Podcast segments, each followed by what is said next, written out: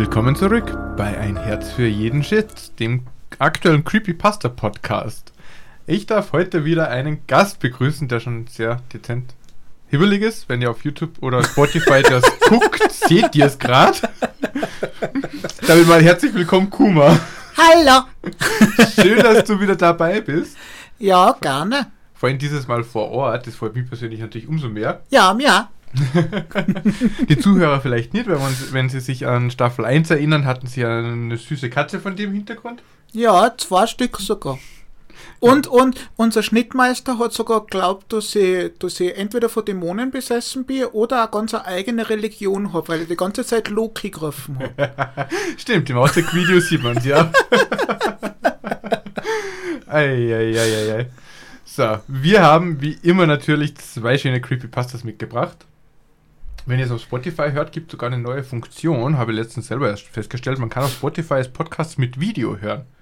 Das Interessant. Heißt, das heißt, die Videofile ist nicht mehr nur auf YouTube, sondern auch auf Spotify zu sehen. Okay. Oder halt ganz klassisch als MP3 zu hören. Fand ich relativ cool, wollte jetzt einfach mal erwähnen, dass das gibt, weil vielleicht wissen es die Zuhörer noch gar nicht. Mhm. Ja. Meine Frage ist always, are you ready? Ich bin bereit. Du bist bereit, du bist bereit? Ja. Du bist bereit abzuheben? Ja. Ja, hoffentlich nicht, weil unsere erste Geschichte bringt uns eher unter die Erde. Sie heißt Gehe nicht allein zu Lost Places.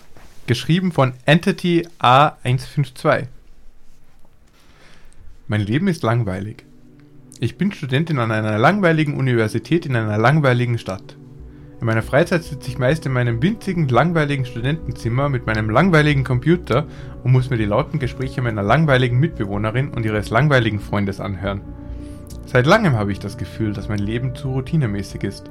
Ich mache jeden Tag denselben langweiligen Scheiß. Ich hatte das Bedürfnis nach mehr Abwechslung in meinem Leben. Seit ich 15 Jahre alt bin, habe ich mich immer für Orte interessiert, die die meisten Menschen nicht wirklich kennen. Orte, die seit vielen Jahren verlassen stehen. Orte, an denen man, wenn man sie betritt, Gefahr läuft, verhaftet zu werden. Wenn ich auf Reddit über diese Orte las, war ich immer begeistert. Ich wollte sie besuchen, ich wollte das Adrenalin und die Angst, die mit ihnen einhergehen. Wenn ich auf YouTube sah, wie andere Menschen alte Hotels, Lagerhäuser, Einkaufszentren oder sogar Bowlingbahnen erkundeten, wurde ich neidisch. Ich sah, wie Menschen von Hunden oder Polizisten gejagt wurden, wie sie gruselige Gegenstände fanden oder auf obdachlose Süchtige trafen. Und das machte mir nur noch mehr Lust, einen verlassenen Ort zu besuchen. Da mein Leben so langweilig war, war das Adrenalin für mich sehr verlockend. Also stellte ich einige Nachforschungen an. Ich war erst seit ein paar Monaten Studentin an meiner Universität. Ich war in einer neuen Stadt, in der es neue Orte zu entdecken gab. Nachdem ich ein wenig gegoogelt hatte, fand ich heraus, dass es in der Tat einen Lost Place gab, nicht allzu weit von mir entfernt. Natürlich war ich neugierig. Ich musste mein Leben aufpeppen und im Gegensatz zu anderen Leuten in meinem Alter wollte ich das nicht durch Partys oder Beziehungen tun. Ich wollte mein Leben aufpeppen, indem ich ihm etwas Gefahr hinzufügte. Nach dem, was ich gelesen hatte, schien der Ort nichts Besonderes zu sein. Es handelte sich nicht um ein ganzes Hotel oder ein Einkaufszentrum, sondern nur um einen alten unterirdischen Tunnel, der früher ein Durchgang für den Autoverkehr war. Es schien der perfekte Ort für einen Anfänger zu sein, um ihn zu erkunden. Er war seit über 20 Jahren nicht mehr benutzt worden und es schien, als wären vor mir noch nicht viele Stadtforscher dort gewesen. Ich habe einige Freunde, aber keiner von ihnen würde sich jemals in Gefahr begeben, nur meinen Nervenkitzel zu suchen. Verständlich, aber langweilig. Meine Freunde gehören zu der Sorte von Leuten, die gerne im Kreis sitzen, trinken und Spiele spielen. Das kann natürlich Spaß machen, aber es ist nicht sehr aufregend. Also bin ich allein gegangen. Eine dumme Entscheidung, ich weiß. Ich bin eine junge und kleine Frau, die beschloss, nach Einbruch der Dunkelheit allein an einen Lost Place zu gehen. Ich war naiv und dachte, dass mir nie etwas passieren könnte. Aber es ist etwas passiert. Und nach dieser Erfahrung können Sie mir glauben, dass ich nie wieder allein oder überhaupt nicht auf Entdeckungsreise gehen werde. Es war ein Samstagabend, als ich beschloss, mit meinem Fahrrad zum Tunnel zu fahren. Mit dem Gepäck hatte ich eine Taschenlampe, ein Taschenmesser, Pfefferspray und meine Kamera. Wenigstens hatte ich etwas Schutz dabei, oder? Aber das hat mich nicht davor bewahrt, traumatisiert zu werden. Vielleicht für immer. Es war bereits dunkel geworden, und bevor ich mich auf den Weg machte, prüfte ich die Uhrzeit auf meinem Computerbildschirm. Es war 22.04 Uhr, also nicht allzu spät.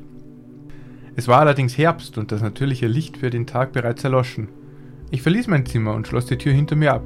Meine Mitbewohnerin ist ein nettes Mädchen, aber ich vertraue ihr noch nicht ganz, deshalb habe ich sie abgeschlossen. Als ich ging, hatte sie die Tür zu ihrem Zimmer offen, wie immer, und sah mich daher gehen. Ich habe nicht gesagt, wohin ich gehe, sondern nur, dass ich einen Spaziergang mache. Sobald ich aus meinem Wohnhaus herauskam, schloss ich mein Fahrrad auf und machte mich auf den Weg zum Tunnel. Ich hatte Koordinaten online gefunden und fand den Weg dorthin mit Hilfe von Google Maps auf meinem Handy. Um dorthin zu gelangen, musste ich durch ein Waldgebiet radeln. Der Weg war nicht beleuchtet, ich konnte nur wegen meiner Fahrradlampe etwas sehen. Es war beängstigend, aber ich habe die Angst genossen. Wenigstens habe ich etwas gespürt. Ich fand es großartig, ich fühlte mich schon lebendiger und ich hatte noch nicht einmal mein Ziel erreicht. Plötzlich sagte mein GPS, ich solle links abbiegen, in den Wald. Es wäre unmöglich gewesen, mein Fahrrad mitzunehmen, denn es gab keinen Weg und das Gelände schien nicht freundlich zu sein. Deshalb ließ ich mein Fahrrad auf dem Weg stehen und schloss es ab. Ich schaltete das Licht an meinem Fahrrad aus und stand plötzlich in völliger Dunkelheit. Das einzige Geräusch war der Wind, der die Blätter wehte und das Rascheln von Bäumen, das von einem Reh oder so herrührte. Ich holte tief Luft und schaltete die Taschenlampe ein, die ich mitgebracht hatte. Es war eine billige Taschenlampe und das Licht, das sie abgab, war alles andere als zufriedenstellend. Ich konnte wirklich nur ein paar Meter vor mir sehen. Es war zwar noch nichts Unheimliches passiert, aber ich fühlte mich trotzdem unwohl. Ich begann zu bereuen, dass ich dorthin gekommen war, dachte aber, dass ich genauso gut den Tunnel erreichen könnte. Schnell bahnte ich mir einen Weg durch den Wald. Ich hatte Angst und fühlte mich irgendwie beobachtet. In Wirklichkeit wusste ich, dass da draußen niemand war. Es war halb elf Uhr nachts, mitten im Wald, an einem Samstag. Niemand war verrückt genug, um diese Zeit spazieren zu gehen. Außer mir, nehme ich an. Schließlich erreichte ich den Tunnel. Wenn ich vorher keine Angst hatte, dann hatte ich jetzt definitiv Angst. Das Innere des Tunnels war dunkel und schien ewig zu dauern. Die Außenseite war mit dämonischen Symbolen und natürlich phallischen Objekten bedeckt, die an die Wand gesprüht waren. Über den Tunnel hatte jemand mit roter Farbe Bleib draußen oder stirb geschrieben. Nichts von alledem hat mich dazu gebracht, den Ort zu verlassen. Ich nahm einfach an, dass ein paar gelangweilte Teenager aus der Stadt das alles gemalt hatten. Um ehrlich zu sein, gab es hier nicht viel zu tun. Damit betrat ich den Tunnel. Der Boden darin war leicht feucht und ich hörte um mich herum tropfende Geräusche. Dummerweise trug ich Turnschuhe und die schmutzige Flüssigkeit aus dem Boden machte sie sofort durchnässt. Ich ging trotzdem weiter, ich würde die Schuhe später einfach sauer machen. Die Graffiti von außerhalb des Tunnels setzten sich an den Tunnelwänden fort mit weiteren kryptischen Symbolen und Warnungen. Ich ging weiter, denn ich wusste, dass dies an Lost Places üblich war. Um ehrlich zu sein, war der Tunnel nicht besonders interessant. Sicher, es war aufregend, nachts dort zu sein, aber es gab nicht viel zu entdecken. In meinem Magen begann sich ein Loch zu bilden.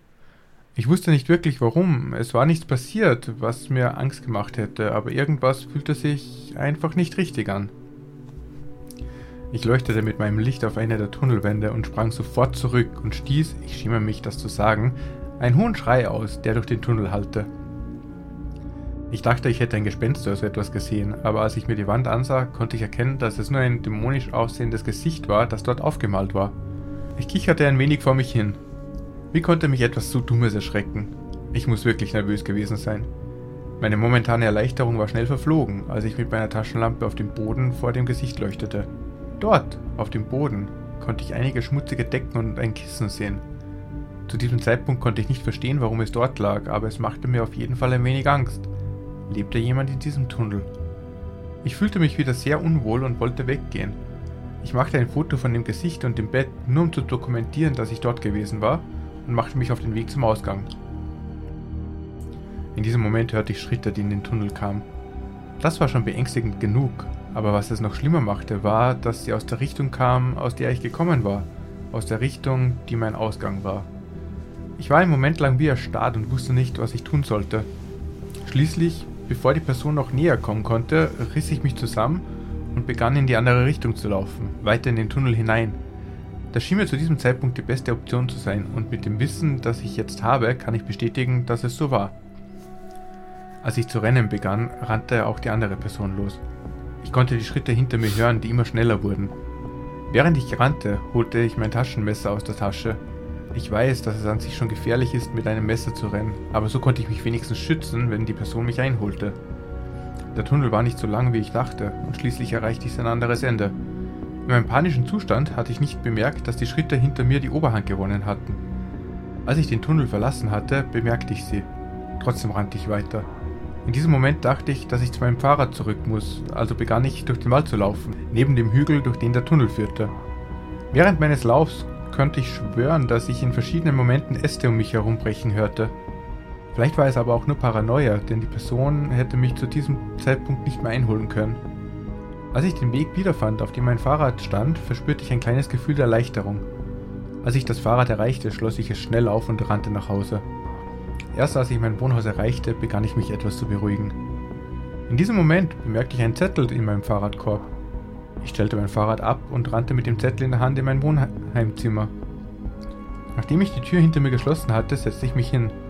Zu diesem Zeitpunkt stand ich immer noch unter Schock. Hatte mich wirklich gerade jemand verfolgt? Warum hatte ich mich in solche Gefahr begeben? Langsam öffnete ich den Zettel. Der Inhalt war kurz, aber erschreckend. Hallo hübsches Mädchen. Ich habe dich noch nicht kennengelernt, aber ich freue mich schon darauf. Die Tatsache, dass dieser Zettel in meinem Fahrradkorb lag, bedeutet, dass diese Person irgendwo im Wald gewesen sein muss, um mich zu beobachten, während ich mein Fahrrad abstellte. Wenn nicht, woher wusste sie dann, dass ich ein Mädchen bin? Der Zettel war nicht gerade bedrohlich, aber im Kontext war er auf jeden Fall schrill. Diese Person war nachts allein im Wald gewesen, hatte mich beobachtet und war mir dann gefolgt. Gott sei Dank habe ich ihre Schritte rechtzeitig bemerkt, sonst würde ich das hier jetzt vielleicht nicht schreiben. Ich weiß immer noch nicht, wer mich in dieser Nacht verfolgt hat und ich werde nicht zurückgehen, um es herauszufinden. Ich nehme an, dass die Person, die mich gejagt hat, dieselbe ist, die in dem Tunnel lebt. Überlegen Sie nur, in welchem Zustand Sie sein müssen, um an einem solchen Ort Unterschlupf zu finden. Entweder war diese Person auf Drogen oder in einem sehr schlechten geistigen Zustand. Wahrscheinlich beides. Nach dieser Erfahrung werde ich mich nachts definitiv nirgendwo mehr aufhalten. Und an die Person, die das hier vielleicht hört, geht nicht allein zu Lost Places. Egal wie aufregend oder verlockend es erscheinen mag, es ist die Risiken nicht wert. So. So, finde ich aber mal eine interessante, interessante Creepypasta, ähm, weil es einfach keine übernatürlichen Elemente gehabt hat. Da ist einfach der, äh, das Böse ist einfach nur ein normaler Mensch. Es war so streng genommen war es ja gar keine Creepypasta, sondern es hätte auch ein Erfahrungsbericht sein können. Ja, absolut. Ja, weil genau diese aber das Erschreckende an der Creepypasta, warum ist so feier?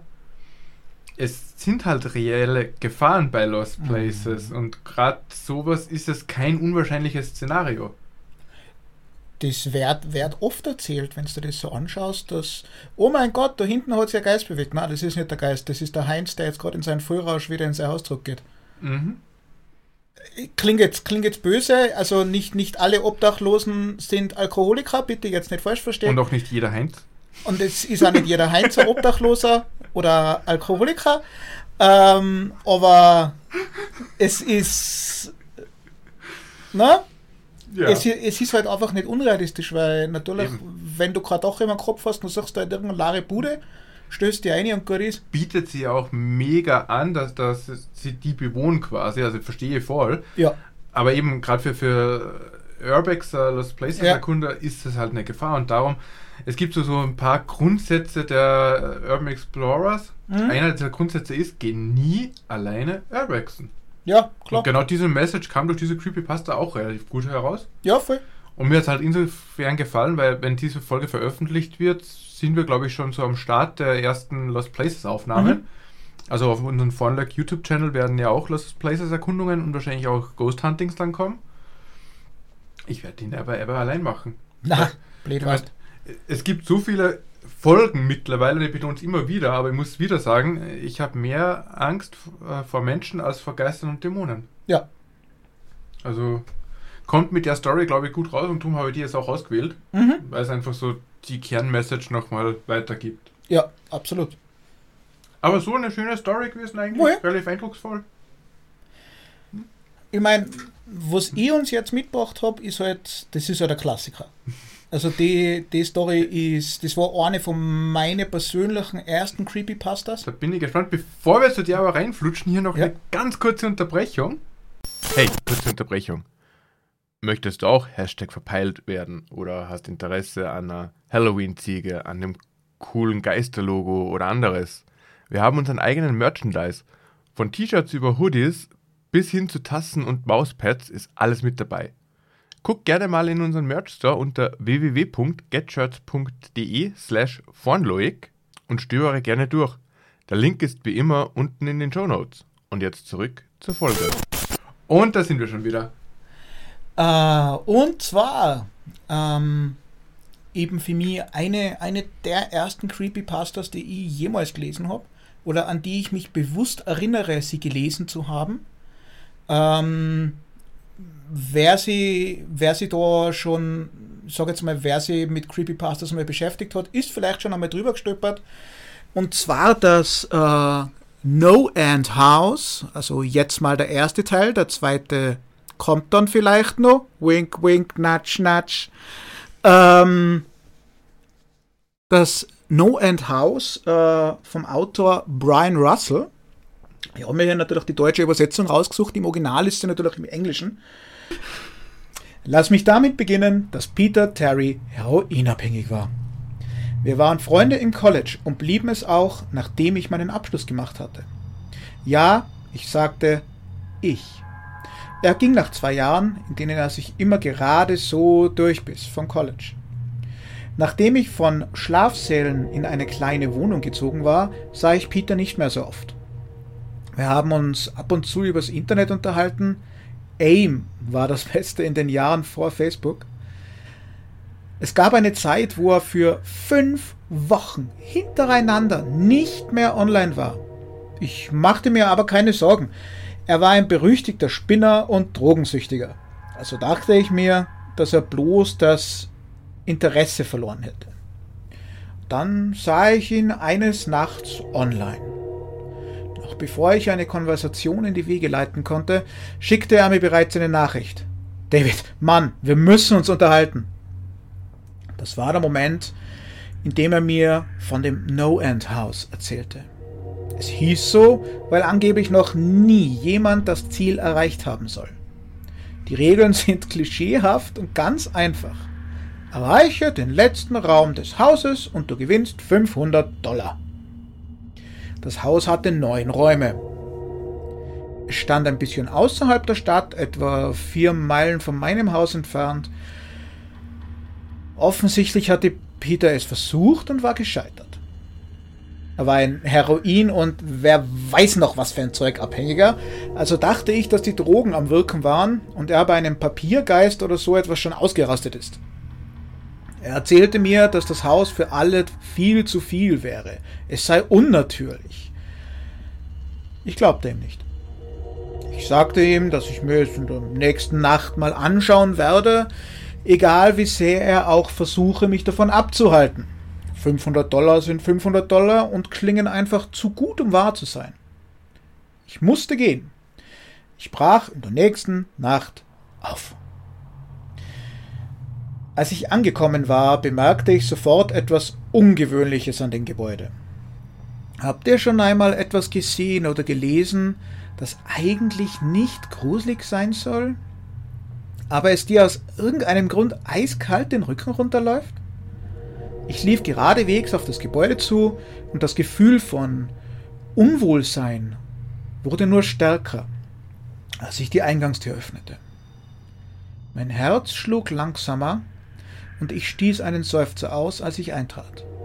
Der Raum sah aus wie eine normale Hoteleingangshalle, die für Halloween geschmückt wurde. An dem Platz des Rezeptionisten hing ein Schild, darauf stand Raum 1, hier entlang, acht weitere Folgen, erreiche das Ende und du gewinnst. Ich kicherte und machte mich auf den Weg zur ersten Tür. Der erste Raum war schon fast lachhaft. Die Dekoration ähnelte der Halloween-Dekoration aus einem Supermarkt. Mit Papiergeistern und elektronischen Zombies, die ein statisches Heulen von sich gaben, wenn man vorbeiläuft. Ganz am Ende gab es einen Ausgang. Die einzige Tür neben der Eingangstür, durch die ich reinkam. Ich bahnte mir meinen Weg durch die falschen Spinnweben und erreichte den zweiten Raum. Ich wurde von Nebel begrüßt, als ich die Tür von Raum 2 öffnete. Der Raum erhöhte eindeutig den Einsatz von Technologie. Dort war nicht nur eine Nebelmaschine, sondern auch eine Fledermaus, die an der Decke hing und im Kreis flog. Gruselig. Es schien, als würde ein Halloween-Soundtrack aus einem billigen Laden in Dauerschleife spielen. Ich sah keine Boxen, aber ich vermutete, dass sie in eine Beschallungsanlage verwendeten. Äh, ich trat über ein paar Spielzeugratten, die umherrannten, und lief mit pochender Brust auf die Tür zum neuen Raum zu. Ich griff nach der Türklinke und mein Herz sank mir bis zu den Knien. Ich wollte diese Tür nicht öffnen. Ein, ein Gefühl von Furcht traf mich, so dass ich kaum denken konnte. Ich dachte nach ein paar Schreckensmomenten logisch nach, machte mein Verstand klar und betrat den nächsten Raum. Raum 3 war der Raum, in dem die Sachen begannen sich zu verändern. Von außen betrachtet sah es wie ein normaler Raum aus. Da stand ein Stuhl in der Mitte auf einem hölzernen Fußboden, eine einzelne Lampe in der Ecke versagte beim Beleuchten des Raumes und warf ein paar Schatten auf den Boden und auf die Wände. Das war das Problem. Einige Schatten. Plural. Neben dem Schatten des Stuhls waren dort noch andere, ich war kaum in dem Raum drinnen, da war ich schon verängstigt. In diesem Moment bemerkte ich, dass irgendetwas nicht stimmte. Ich, ich kam nicht wieder durch die Tür, die ich automatisch versuchte zu öffnen. Sie war von der anderen Seite verschlossen. Das, das brachte mich auf. Hatte sie jemand abgeschlossen, als ich weitergegangen war? Das konnte nicht sein. Das hätte ich gehört. War es ein, ein elektronisches Schloss, das automatisch zuging? Vielleicht. Aber ich war zu verängstigt, um wirklich nachzudenken. Ich drehte mich zurück zu dem Raum und die Schatten waren weg. Nur der Schatten des Stuhls blieb und der Rest war verschwunden. Ich fing langsam an zu laufen. Ich bekam als Kind öfters mal Halluzinationen, also tat ich die Schatten als bloße Einbildung ab. Ich fing an, mich besser zu fühlen, als ich den Raum halb durchschritten hatte. Ich sah herunter, als ich meine Schritte tat, und dann sah ich es. Oder besser gesagt, ich sah es nicht. Mein Schatten war nicht da. Ich hatte keine Zeit zum Schreien. Ich rannte so schnell ich konnte zur anderen Tür und warf mich ohne nachzudenken in den nächsten Raum dahinter hinein. Der vierte Raum war wahrscheinlich der am meisten verstörende. Als ich die Tür schloss, schien alles Licht herausgezogen zu sein und in dem vorherigen Raum zurückgehalten zu werden. Ich stand bewegungslos dort, umhüllt von Dunkelheit. Ich habe sonst keine Angst im Dunkeln. Hatte ich noch nie. Aber ich war absolut verängstigt. Meine komplette Sicht hatte mich verlassen. Ich hielt meine Hand vor mein Gesicht und ich wusste nicht, was ich tat. Ich kann es nicht erklären. Dunkelheit beschreibt es nicht. Ich konnte nichts hören. Es war totenstill. Selbst wenn man in einem geräuschsicheren Raum war, kann man sich trotzdem atmen hören. Du kannst hören, dass du am Leben bist. Ich konnte es nicht. Ich begann vorwärts zu taumeln, nach ein paar Augenblicken fing ich an, mein Herz schneller schlagen zu spüren. Es war das Einzige, was ich fühlen konnte. Es war keine Tür in Sicht. Ich war mir nicht einmal sicher, ob es diesmal überhaupt eine gab. Die Stille wurde daraufhin von einem leisen Summen durchbrochen. Ich fühlte etwas hinter mir. Ich drehte mich schnell herum, aber ich, ich konnte kaum meine Nase sehen. Ich wusste trotzdem, es war da, ganz egal wie dunkel es war. Ich wusste, dass da etwas war. Das Summen wurde lauter und kam näher. Es schien mich zu umschließen, aber ich wusste, dass das, was auch immer dort vor mir war, näher kam. Ich ging einen Schritt zurück. Ich habe noch nie so eine Art von Angst gefühlt. Ich kann pure Angst noch nicht einmal beschreiben. Ich hatte noch nicht einmal Angst davor zu sterben. Ich hatte viel mehr Angst vor der Alternative. Ich hatte Angst davor, was dieses Ding mit mir vorhatte. Dann blitzten die Lichter für eine Sekunde auf und ich sah es. Nichts. Ich sah nichts. Und ich weiß, dass ich dort nichts sah. Der Raum war erneut in Dunkelheit gehüllt, und das Summen war nur ein, ein wildes Krächzen.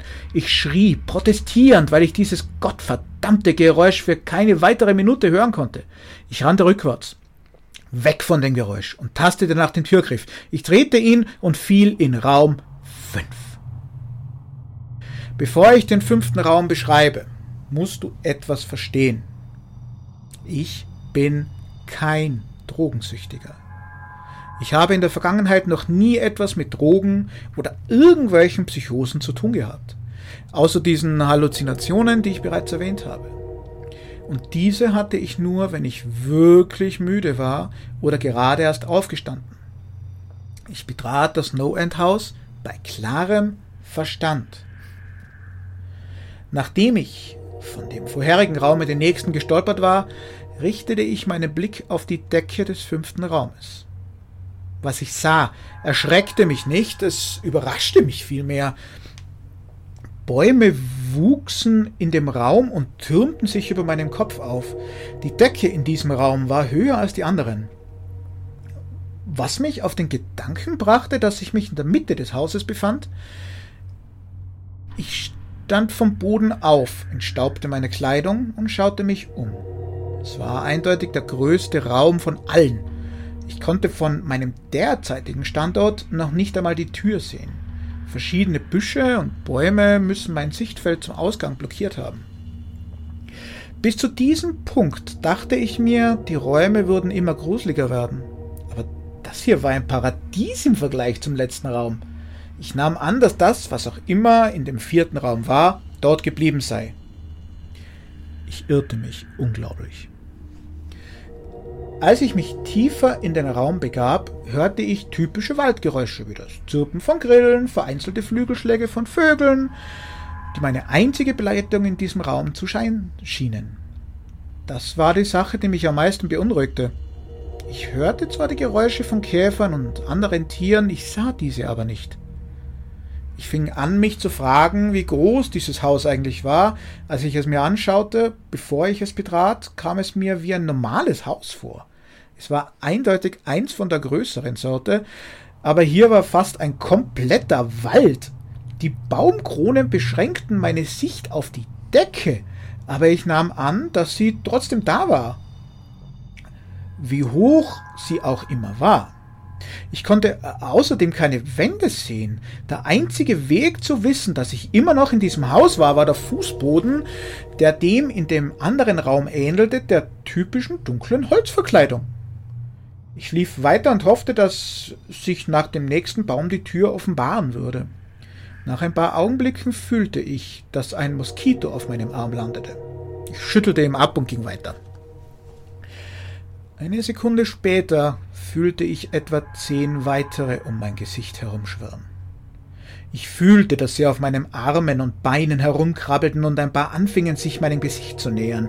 Ich schüttelte mich stärker, um sie alle abzuschütteln, aber sie krabbelten einfach weiter. Ich schaute herunter und begann dumpf zu schreien. Nein, eher zu wimmern, um ehrlich zu sein. Ich sah kein einziges Insekt, kein einziges Insekt saß auf mir, aber ich konnte sie trotzdem krabbeln fühlen. Ich konnte sie um mein Gesicht herumschwirren hören und fühlte, dass sie in meine Haut stachen, aber ich konnte keinen von ihnen sehen. Ich warf mich zu Boden und fing an, mich schnell herumzurollen rollen. Ich war verzweifelt. Ich hasste Insekten. Vor allem die, die ich weder sehen noch anfassen konnte. Aber diese Insekten konnten mich berühren und sie waren überall. Ich fing an zu kriechen. Ich hatte keine Ahnung, wohin ich eigentlich ging, da weder der Eingang noch der Ausgang irgendwo in Sicht war. Also kroch ich einfach weiter und schüttelte meinen Körper aufgrund dieser Phantomkäfer. Nach einer gefühlten Stunde fand ich endlich die Tür. Ich griff nach dem nahesten Baum und zog mich hoch. Ich versuchte zu rennen, aber ich konnte nicht.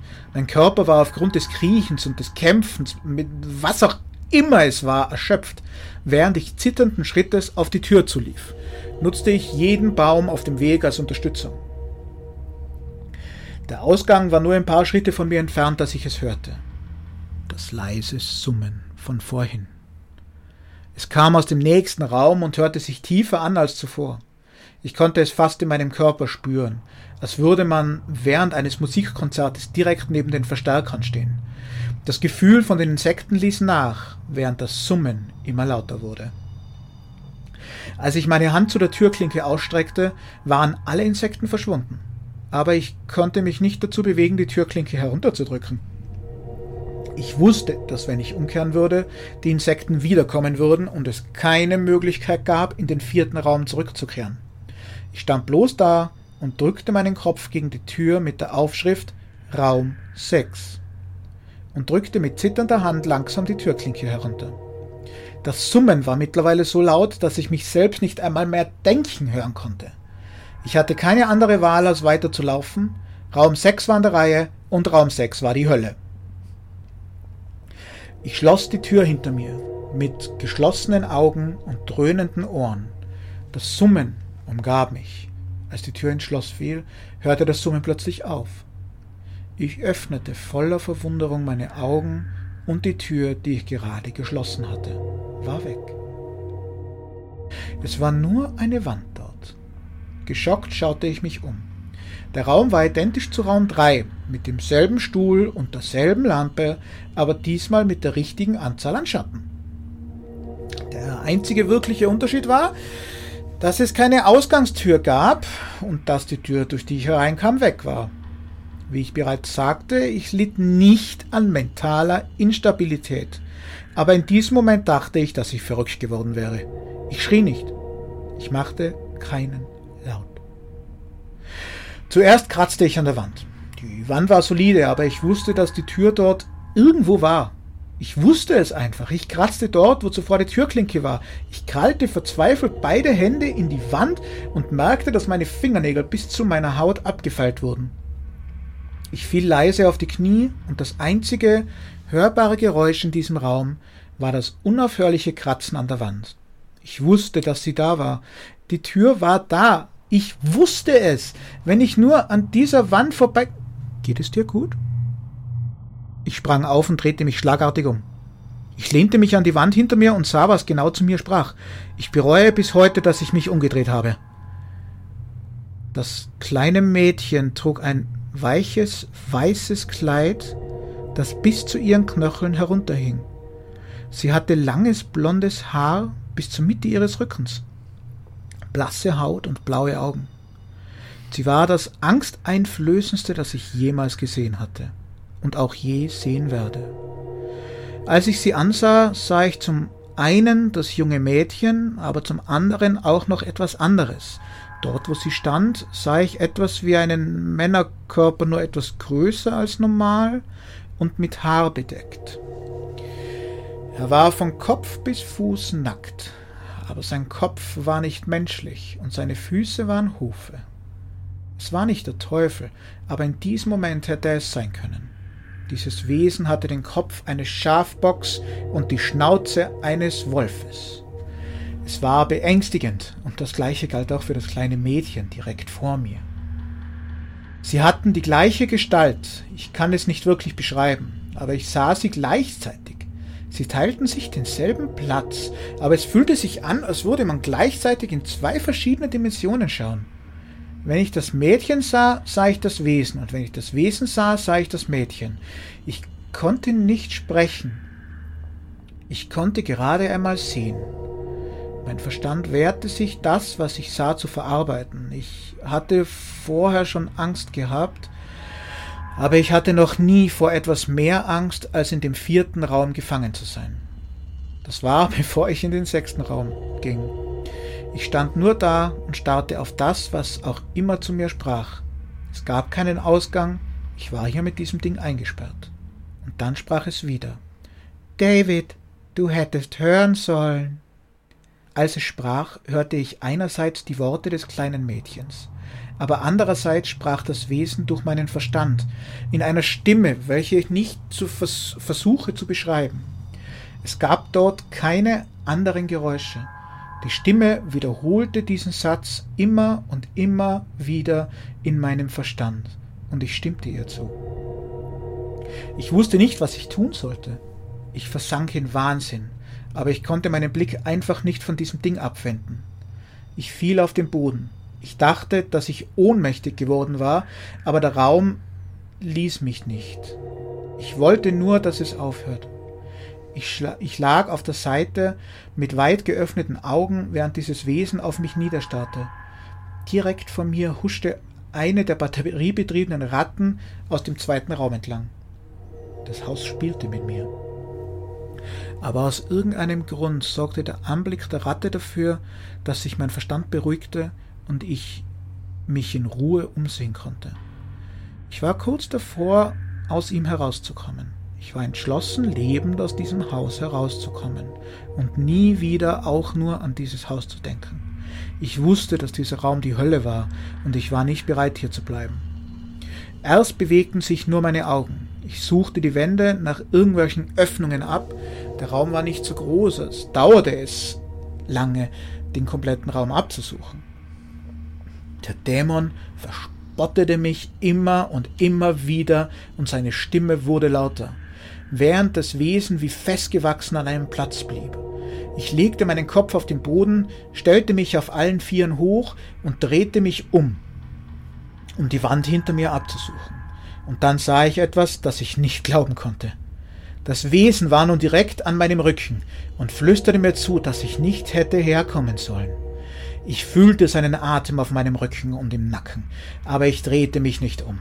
Ich hatte ein großes Rechteck in die hölzerne Tür geritzt, mit einer kleinen Ausbuchtung in der Mitte und direkt vor meinen Augen sah ich die große Sieben, die ich gedankenabwesend in die Wand gekratzt hatte. Ich wusste, was es war. Raum sieben war genau dort, wo Raum fünf vorher war.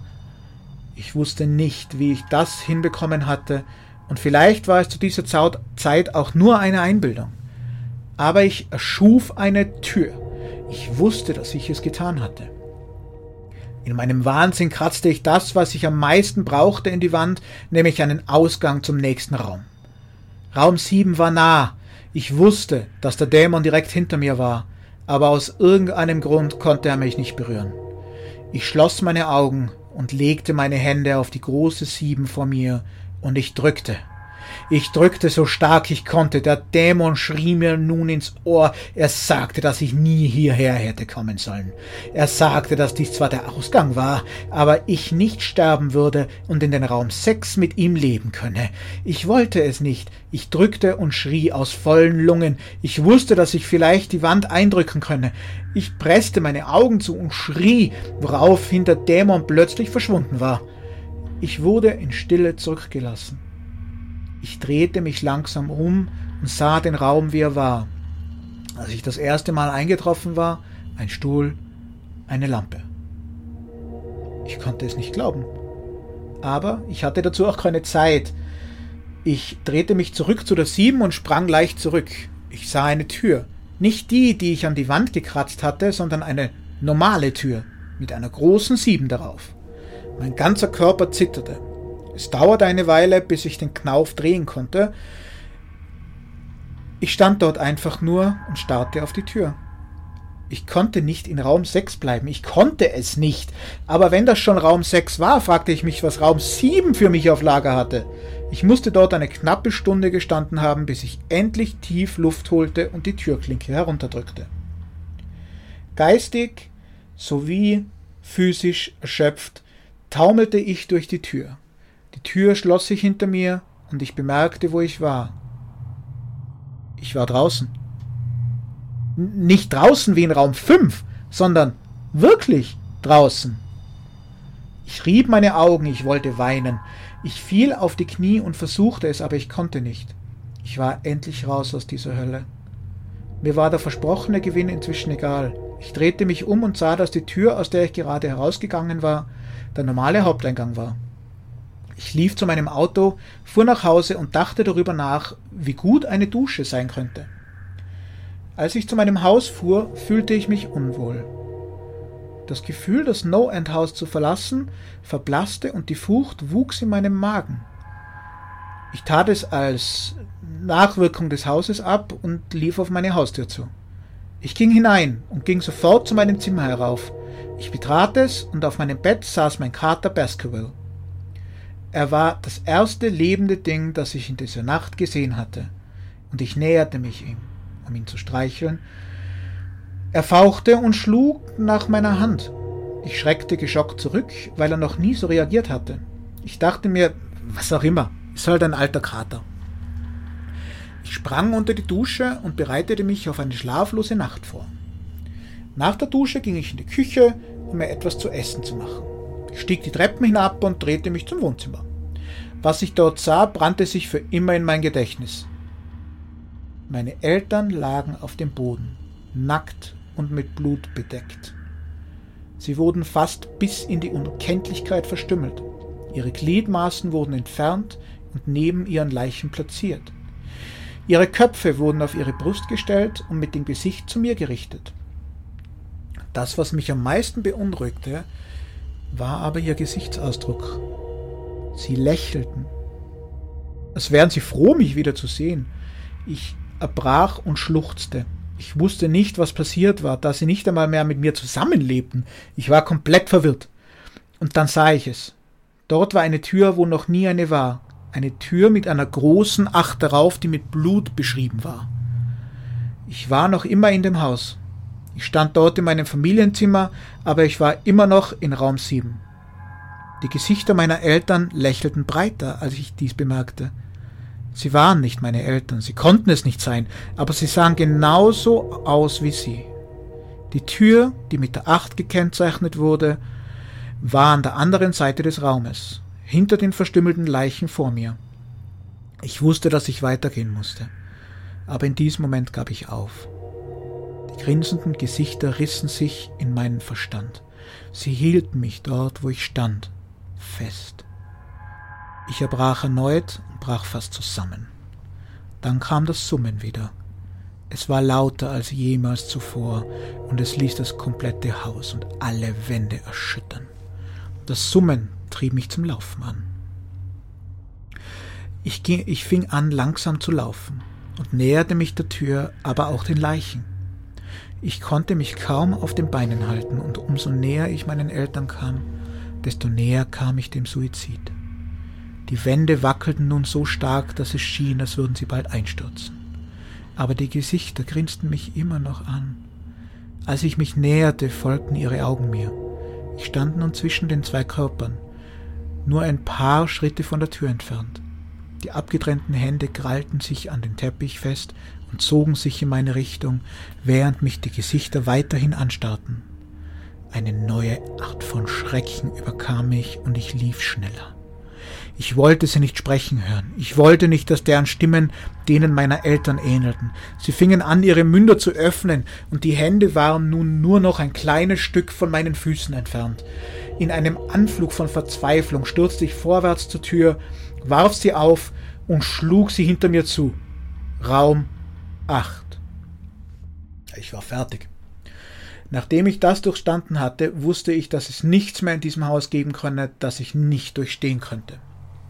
Es gab nichts, auf das ich nicht vorbereitet war. Noch nicht einmal die Flammen der Hölle selbst könnten mich überraschen. Unglücklicherweise unterschätzte ich die Fähigkeiten des No-End-Hauses.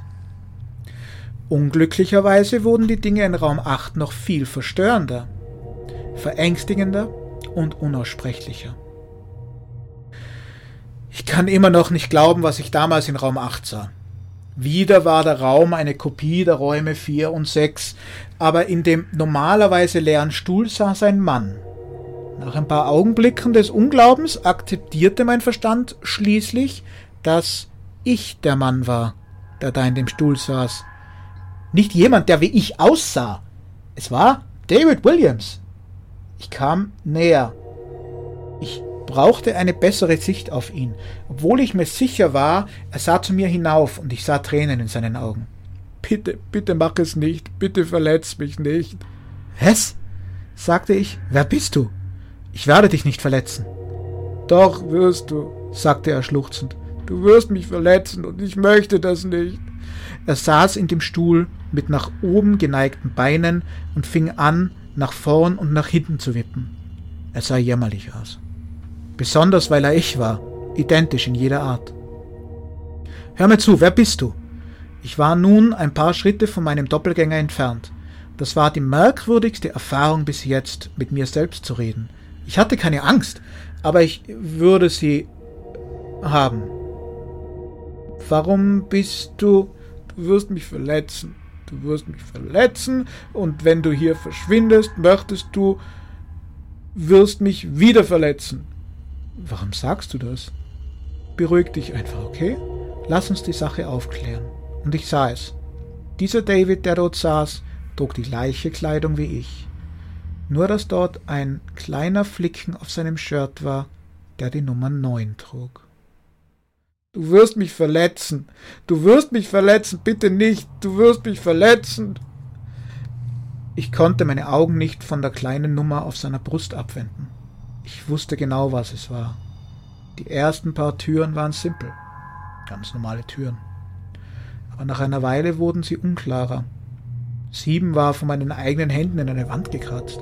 Acht war mit Blut über den Leichen meiner Eltern markiert, aber neun diese Nummer war auf einer Person, auf einer lebenden Person, und noch immer das Schlimmste war, dass sie wie ich aussah.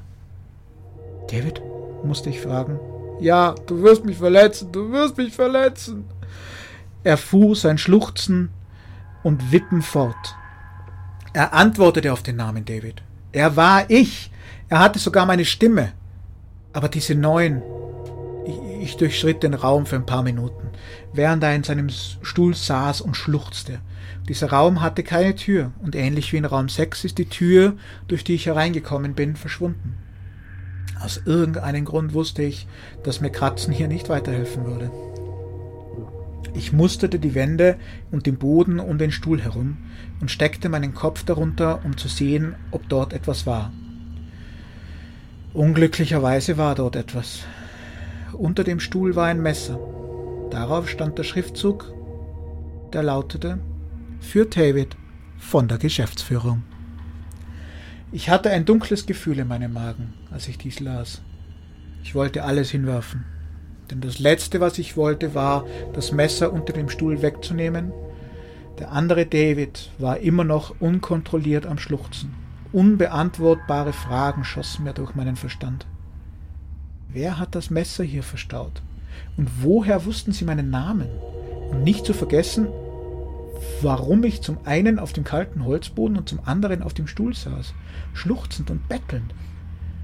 Nicht verletzt zu werden. Es war einfach zu viel, um es zu verarbeiten.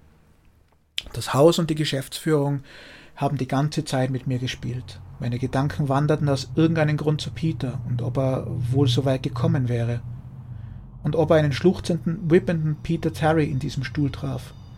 Ich schloss diese Gedanken aus meinem Verstand. Sie waren nicht wichtig. Ich nahm das Messer unter dem Stuhl hervor und der andere David wurde sofort still. David, sagte er mit meiner Stimme, was, was glaubst du, was du da machst? Ich erhob mich vom Boden und umschloss das Messer fester mit meiner Hand. Ich werde hier rauskommen. David saß noch immer auf dem Stuhl, obwohl er nun sehr ruhig war. Er schaute zu mir hoch und grinste leicht. Ich wusste nicht, ob er lachen oder mich erdrosseln würde. Langsam stand er aus seinem Stuhl auf und schaute mich an. Es war verblüffend. Seine Größe und sogar die Art und Weise, wie er stand, war genauso wie meine. Ich fühlte den Gummigriff des Messers in meiner Hand und griff ihn noch fester. Ich wusste nicht, was ich vorhatte, aber ich hatte das Gefühl, dass ich es brauchen würde. Nun, seine Stimme war ein bisschen tiefer als meine, werde ich dich verletzen. Ich werde dich verletzen und ich werde dich hier behalten. Ich antwortete nicht. Ich sprang sofort auf ihn zu und rammte ihn zu Boden. Ich saß auf ihm und schaute herunter, das Messer angriffsbereit. Er sah verängstigt zu mir hoch. Es war, als würde ich in einen Spiegel schauen. Dann kam das Summen zurück leise und entfernt. Dennoch spürte ich es tief in meinem Körper. David schaute zu mir auf, während ich auf mich selbst herunterschaute. Das Summen wurde lauter, und ich fühlte irgendwas in mir zerbrechen. Mit einer Bewegung rammte ich das Messer in den Flicken auf seiner Brust und zog es herunter. Eine Schwärze erfüllte den Raum und ich fiel. Die Dunkelheit um mich herum war unvergleichlich. Raum 3 war zwar dunkel, aber er kam noch nicht einmal nah an das Dunkel dieser verschlingenden Dunkelheit jetzt heran. Nach einer Weile war ich mir nicht einmal mehr sicher, ob ich noch falle. Ich fühlte mich schwerelos, in Dunkelheit gehüllt. Daraufhin überkam mich eine tiefe Traurigkeit. Ich fühlte mich verloren, depressiv und selbstmordgefährdet. Der Anblick meiner Eltern kam mir in den Verstand. Ich wusste, dass es nicht echt war, aber ich habe es gesehen und der Verstand hat Probleme damit, Sein und Schein zu unterscheiden. Diese Traurigkeit verstärkte sich nur noch. Ich war für gefühlte Tage in Raum 9, dem letzten Raum. Und das ist genau was es war. Das Ende. Das No-End-Haus hat ein Ende und ich hatte es erreicht. In diesem Moment gab ich auf. Ich wusste, dass ich für immer in diesem Zwischenzustand sein würde, nur in Begleitung der ewigen Dunkelheit. Nicht einmal das Summen war da, um mich geistig normal zu halten. Ich hatte alle Sinne verloren. Ich konnte mich selbst nicht mehr fühlen, ich konnte nichts hören. Der Sehsinn war komplett nutzlos hier und ich suchte mit meinem Mund nach Geschmack und fand nichts. Ich fühlte mich körperlos und komplett verloren. Ich wusste, wo ich war. Dies war die Hölle. Raum 9 war die Hölle. Und dann sah ich es, ein Licht, einer dieser stereotypischen Lichter am Ende des Tunnels. Dann fühlte ich den Boden unter mir und ich stand. Nach ein oder zwei Momenten hatte ich meine Gedanken und Sinne gesammelt und ich lief langsam auf das Licht zu. Als ich mich dem Licht näherte, nahm es langsam eine Form an. Es war die vertikal durchgeschnittene Seite einer dieses Mal unbeschrifteten Tür. Ich lief langsam durch die Tür und fand mich an dem Ort wieder, an dem ich gestartet hatte. In der Eingangshalle des No-End-Haus. Sie war genau wie ich sie verlassen hatte. Immer noch leer und immer noch mit kindischen Halloween-Dekorationen geschmückt. Nach allem, was diese Nacht passiert war, war ich mir noch immer klar, wo ich war. Nach ein paar normalen Momenten schaute ich mich um und prüfte, ob ich irgendeinen Unterschied finde. Auf der Theke war ein simpler weißer Umschlag mit einer handgeschriebenen Namen drauf. Unglaublich neugierig, aber auch immer noch vorsichtig, riss ich den Umschlag auf. Darin war erneut ein handgeschriebener Brief. David Williams, Gratulation, du hast das Ende des No-End-Hauses erreicht. Bitte akzeptiere diesen Preis als Zeichen deiner großartigen Leistung. Mit immerwährenden Grüßen, die Geschäftsführung. Neben dem Brief lagen 500-Dollar-Noten. Ich konnte nicht aufhören zu lachen. Ich lachte scheinbar für Stunden. Ich lachte, als ich heraus zu meinem Auto lief und als ich nach Hause fuhr. Ich lachte, als ich auf meine Auffahrt fuhr. Ich lachte, als ich meine Haustür öffnete. Und ich lachte, als ich die kleine Zehn sah, die in das Holz geritzt wurde. Ihr hört auf. Ja. Ah. ich muss ja gestehen, also ich kenne das Snow End House noch nicht so lange wie du, aber ich kenne es auch schon, die, äh, die gesamte Reihe. Mhm. Das habe ich eben nicht gewusst, ich habe es nämlich in einen Rutsch durchgesuchtet. Ich ja. wusste nicht, wo Kapitel 1 aufhört. Und es war gerade so schön, dir zu lauschen, die einzelnen verschiedenen Räume zu sehen und dann ist genau hier Schluss. Ja, das ist voll gemein. Das ist ein gemeiner Cut, das ist richtig ein gemeiner Cut. Ja. Aber wunderschön. Ich, ich, weiß bei der Story echt nicht, einfach weil ich sie so lieb, wo man anfangen soll, darüber zu reden. Es passiert einfach so viel. Vor allem, was, was ich halt voll gern mag, ist so dieses, dieses Konzept. Ähm, du hast quasi verschiedene Themenräume. Mhm. Also es ist ein bisschen, als wir, ich sage jetzt so, das, das, das so, so, so ein stereotypisches Horrorhaus einfach zu Halloween. Ähm, du hast jetzt Raum 1. Raum 1 ist, weiß ich nicht, die erste Szene von Halloween 2020. Äh, die, das, der zweite Raum ist das originale Halloween. Michael Myers bricht aus dem Asylum aus. Und alles so Dinge. Und eben genau dieses, dieses Konzept finde ich einfach so gut und auch, dass einfach so ein gewisser, nicht nur der übernatürliche Horror, sondern auch dieses, dieses psychologische ist. Eben allein der, der Raum mit dem Wald, nämlich mit den ja. Insekten, einer meiner Lieblingsräume, muss ich gestehen. So schön. Was mir persönlich aber auch gefällt, eben die Abwechslung, wie du Ja. Und trotzdem aber auf die Elemente zurückgreifen. So der gleiche Raum kommt dreimal vor, aber in drei ja. verschiedenen Szenarien. Ja, genau. Es ist einfach herrlich. Ja. Und vor allem halt auch dieser Turn, wo er das erste Mal quasi heimfährt und dann die, mhm. die toten Eltern sieht, so es ist nicht mehr nur auf Räume beschränkt, sondern und genau da beginnt dann so zu verschwimmen. Selbst wenn er jetzt angenommen, so wie eben ja, gerade nach Raum 9, glaubt, er ist aus dem Haus, ist es nicht. Mhm.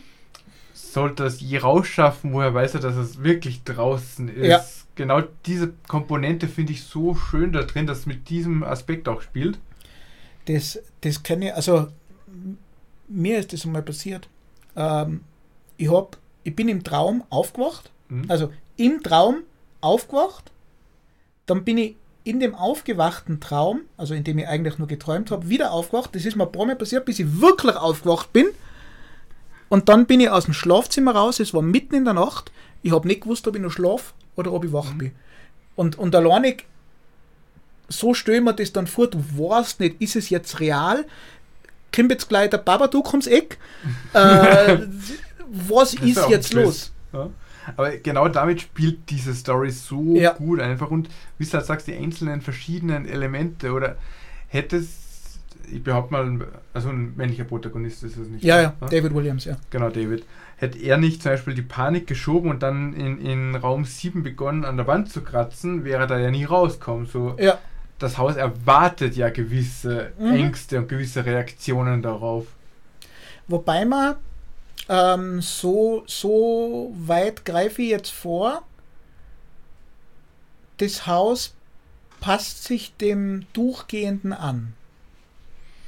Wir werden es dann hören. Du hast es ja vorher schon geteasert, so in der zweiten Folge mit dir dann dürfen wir Kapitel 2 lauschen. Ja, Ja, eben, da bin ich noch gespannt, inwieweit sich das Haus noch mehr schöne Ideen einfallen lässt. Mhm. Sagen wir es mal vorsichtig so. Für mich ist es halt echt eine schöne Komponente. Ich habe ja die Geschichte, wie gesagt, in einem Rutsch durchgesuchtet. Ja. Entsprechend, ich freue mich halt einfach schon zu erfahren, so, ah, das war das alles in Kapitel 2, das kennen jetzt unsere Zuhörer Ja. auch. Ist halt schon schön, weil ganz ehrlich, ich habe halt null Gefühl gehabt, wie lange die, die Kapitel gehen. Und ich habe mich halt bei jedem Raum gefreut, oh, jetzt kommt der auch noch, oh, jetzt kommt der auch noch.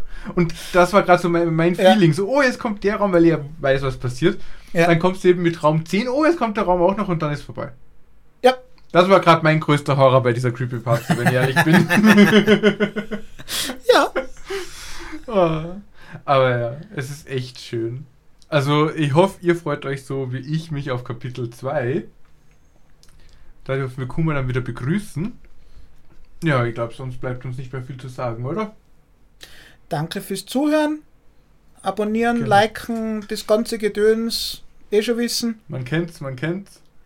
Und immer schön gruselig bleiben. ich versuche mich jetzt an einer Endphrase. Wenn ihr so, so eine Outro-Endphrase für mich habt, für Podcast, dann immer her damit. Und sonst bleib, bleibe ich jetzt dabei. Stay spooky. Genau. And cut. Das sind doch schöne Schlussworte. Vielen Dank fürs Dabeisein und bis zur nächsten Folge. Haut rein, Leute. Ciao.